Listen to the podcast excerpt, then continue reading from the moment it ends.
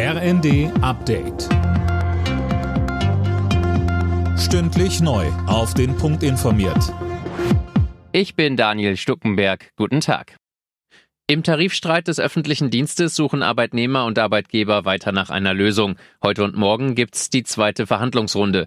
Die Gewerkschaften fordern 10,5 Prozent mehr Geld. Die kommunalen Arbeitgeberverbände finden das nicht machbar. Dazu wäre die Chef Frank Wernicke im ZDF. Die finanzielle Lage der Beschäftigten in den Kommunen ist viel dramatischer wie die finanzielle Lage der Kommunen. Die Kommunen haben seit mehreren Jahren steigende Einnahmen. Sie haben im vergangenen Jahr mit 7,5 Milliarden Euro Nettoüberschuss abgeschlossen. Es gibt einzelne hochverschuldete Kommunen, gar keine Frage. Aber wenn wir auf die Finanzlage von Gelsenkirchen Rücksicht nehmen würden, dann dürften wir in den nächsten 20 Jahren keine Tarifverhandlungen führen. Die Sicherheit Osteuropas ist heute Thema an Tag zwei von Joe Bidens Besuch in Polen.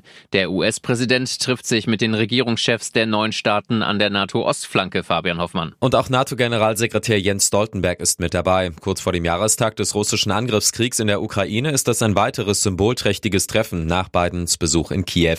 Die Botschaft Richtung Moskau ist einmal mehr Geschlossenheit. Die hatte Biden auch gestern schon in seiner Rede in Warschau beschworen. Er bekräftigte die Einigkeit des Westens und der NATO und betonte, die Unterstützung für die Ukraine nicht nachlassen wird.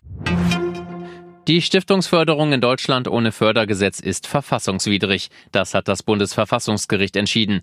Die AfD hatte gegen die derzeitige Regelung Verfassungsbeschwerde eingelegt, weil die ihr nahestehende Desiderius Erasmus Stiftung bislang keine Gelder bekam.